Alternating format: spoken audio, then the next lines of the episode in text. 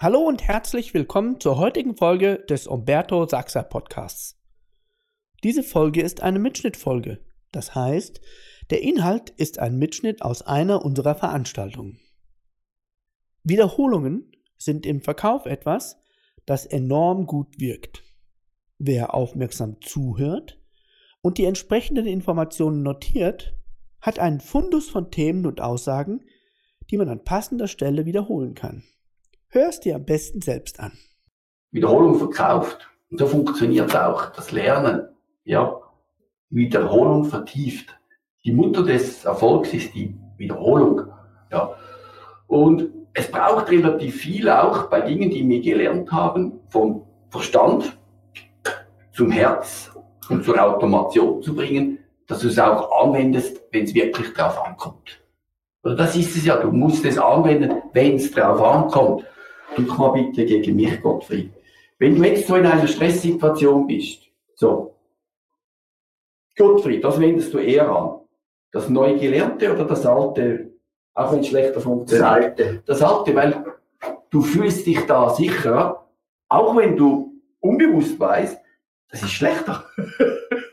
Aber man, man neigt dazu, voll ins Alte abzudriften in einer heiklen Situation. Und jetzt mal eine andere Frage. Wann brauchen wir den Verkauf? Meistens in heiklen Situationen. Ja, wenn der Kunde sagt, es ist zu teuer. Wenn er nicht so schöne Antworten gibt, sind wir uns da einig. Ja, oder wenn Verkaufen so einfach wäre, dann würden wir Verkäufer wegrationalisiert werden.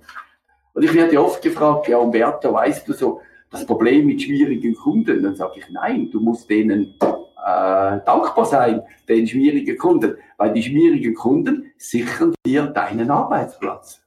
Ja, nicht die lieben Kunden. Ja, wenn alle lieb und nett und gleich bestellen, dann braucht keine neue Firma, weil dann läuft alles über E-Mail und dann geht das so locker. Ja.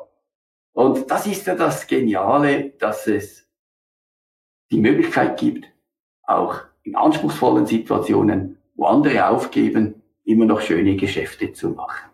Und um das geht es, ja. Oder den Kunden ab Beginn so zu führen, dass die Einwände gar nicht kommen. Hubert hat etwas Schönes gesagt, wenn er verkauft gegenüber früher hochwertigere Küchen, du verkaufst gegenüber, gegenüber früher hochwertigere Heizungen und oft kommen gar keine Einwände, weil das ganze Verkaufsgespräch so gut geführt worden ist. Gestern hast du mir etwas erzählt, ihr habt beide Kunden gehabt, die haben im Moment das Geld, nicht zu kaufen. Und was machen die jetzt, Hubert? Die sparen so lange, dass sie dann uns nehmen Ja, können. das hast du auch erlebt. Und das ist ja das Geniale, oder? Dass der Kunde sagt, okay, es ist wesentlich mehr, als ich mir gedacht habe, aber ich möchte das. Und warum kriegst du das hin? Weil du das gut gemacht hast. Oder ich möchte das. Das ist ja das Geniale. Ich möchte das, ja. Okay. Jetzt gehen wir mal die Idee der Verkaufskybernetik, Seite 3. Ich meine, nur schon da, was ist die Idee? Nur schon die Idee.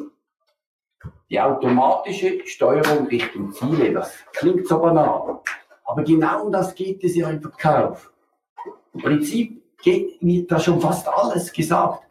Damit automatisch Richtung Ziele gesteuert werden kann, braucht es überhaupt Ziele. Ich muss sich mit dem Kunden auseinandersetzen. Was ist möglich, was auch noch, was sonst noch, was ebenfalls noch. Ja, diese Ziele setzen. Und den Wille zu haben, das zu verkaufen, nicht der Wille zu haben, dass der Kunde mich sieht. Der Wille zu haben, zu verkaufen, sofern es für alle Beteiligten positiv ist.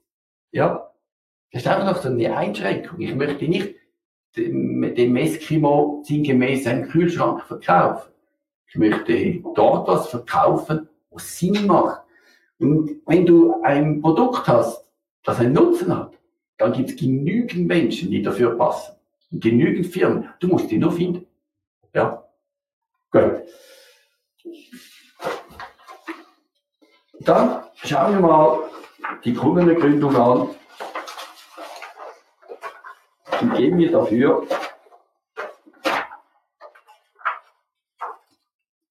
bei den Unterlagen auf die Seite 11. Wenn wir uns richtig vorgestellt haben, Ja. Und schon vor davor, bevor ich zum Kunde gehe,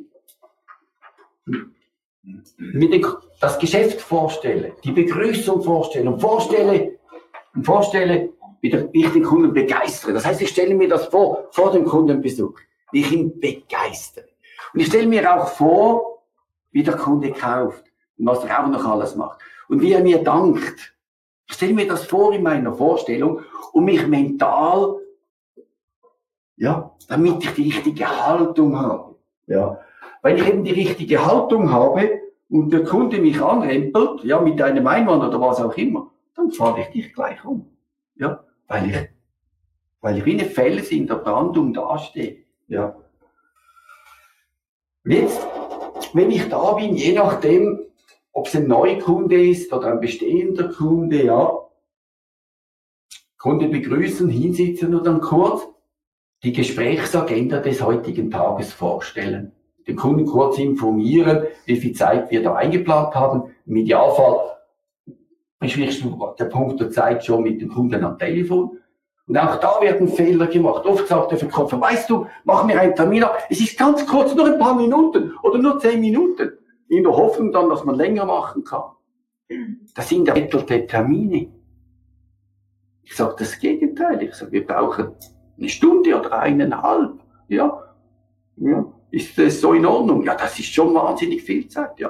Und wenn eine wahnsinnig gute Lösung rauskommt, hat sich's dann gelohnt. Oder wenn er sagt, wahnsinnig viel Zeit, dann übernehme ich gerade seine Worte. Und wenn damit eine wahnsinnig gute Lösung gefunden wird, ist es dann in Ordnung. Ja, da haben viele schon behauptet. Mhm. Und wenn es eingehalten ist, ja, dann schon, okay, dann machen wir das so. Jetzt von Ihnen aus gesehen, ja, wer müsste bei dieser Besprechung dabei sein, damit entschieden werden kann?